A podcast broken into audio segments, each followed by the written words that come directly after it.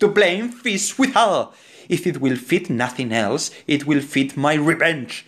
He had disgraced me and hidden me half a million, laughed at my losses, mocked at my gains, scorned at my nation, towered my bargains, cooled my friends, hated my enemies, and what his reason? I am a Jew. Have not a you eyes?